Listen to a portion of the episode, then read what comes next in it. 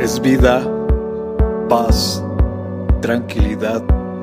Les habla Hugo Fortes y esto es Palabra con Poder.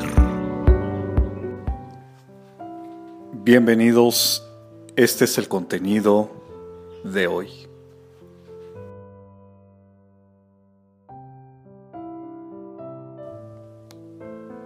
No sé qué situación estés viviendo actualmente.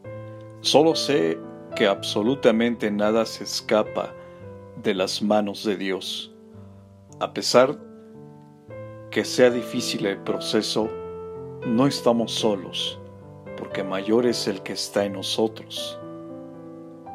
No temas ni te desalientes, porque el propio Señor irá delante de ti. Él estará contigo, no te fallará ni te abandonará.